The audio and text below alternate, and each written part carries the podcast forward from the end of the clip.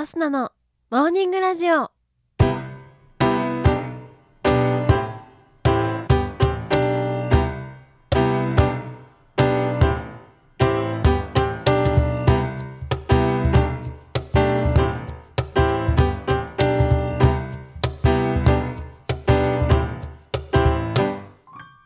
皆さんおはようございます。そして本日1月7日金曜日、お誕生日のあなた、おめでとうございます。この番組はバイオリン弾きのアスナがあなたの今日一日が少しでも楽しくスタートできるようお手伝いをする番組となっております。今日のお天気や一日をワクワク過ごせるお役立ち情報などお話をしてまいりますどうぞ最後までお付き合いお願いいたします。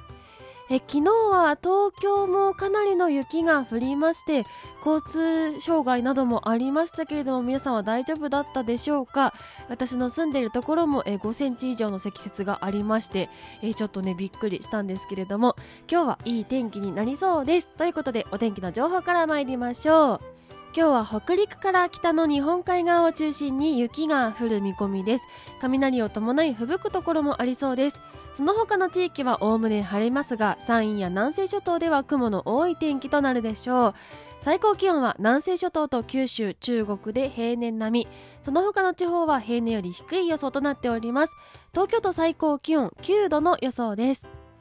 それでは次のコーナーに参りましょう。毎日が記念日のコーナー。本日1月7日の記念日はこちら。七草七草がゆ。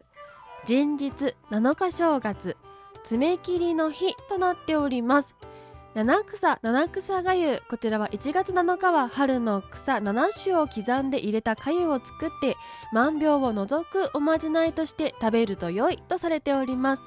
七草は平安時代から続くしきたりでもあり呪術的な意味ばかりでなくおせち料理や正月料理などで食べ疲れた胃を休め野菜が乏しい冬場に不足しがちな栄養素を補う効能もあるとされております。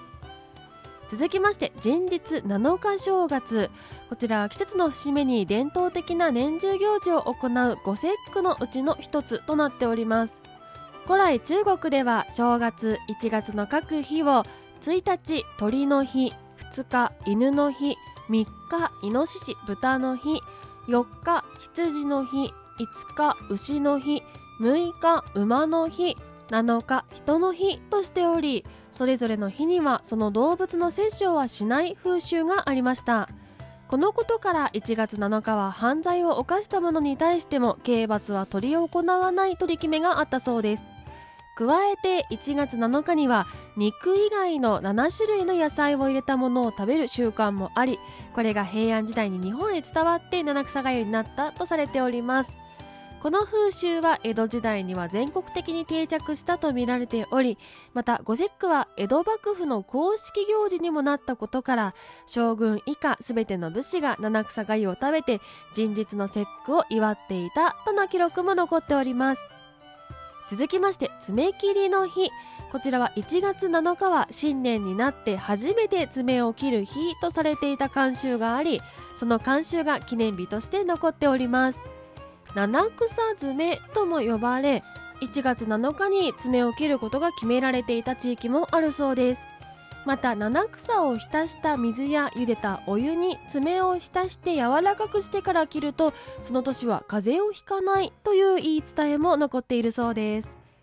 その他本日1月7日千円札発行の日小急車こちら消防車と救急車を合わせたものですね。小急車の日ともされております。それでは次のコーナーに参りましょう。ちょこっとトリビアのコーナー。本日は爪切りの日ということでしたので爪にまつわる雑学お届けしていきたいと思います。まず1つ目手の爪の方が早く伸びる理由というお話です。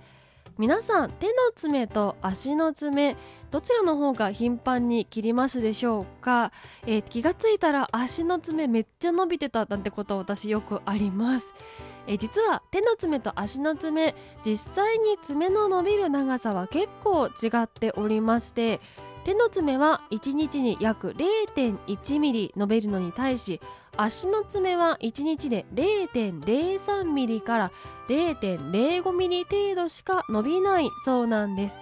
ではなぜ手と足こんなにも爪の伸びる速さが違うのかというと体の代謝に影響を受けているんだそうです。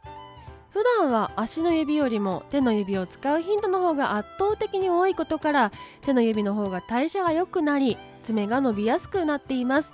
また手先と足先を比べると手先の方が血液の循環が良く逆に足先の方が血液の循環が良くないことから足の爪の方が伸びにくいそうです。さらに足の爪は常に靴下や靴で覆われていて日光を浴びる機会が少なく手先は日光を浴びる機会が多いことも爪の伸びる速度に影響を与えているんだそうです。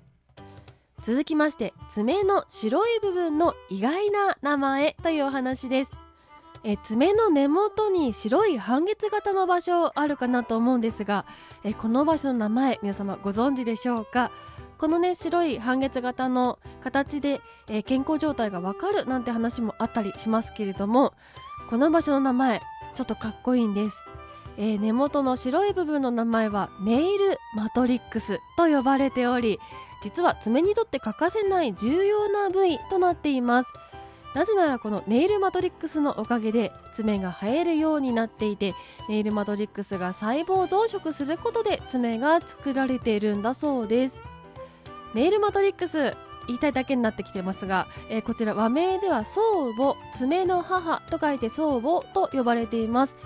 ちなみにこのネイルマトリックスの状態で人間の体の健康状態がわかるという噂があると最初に触れましたが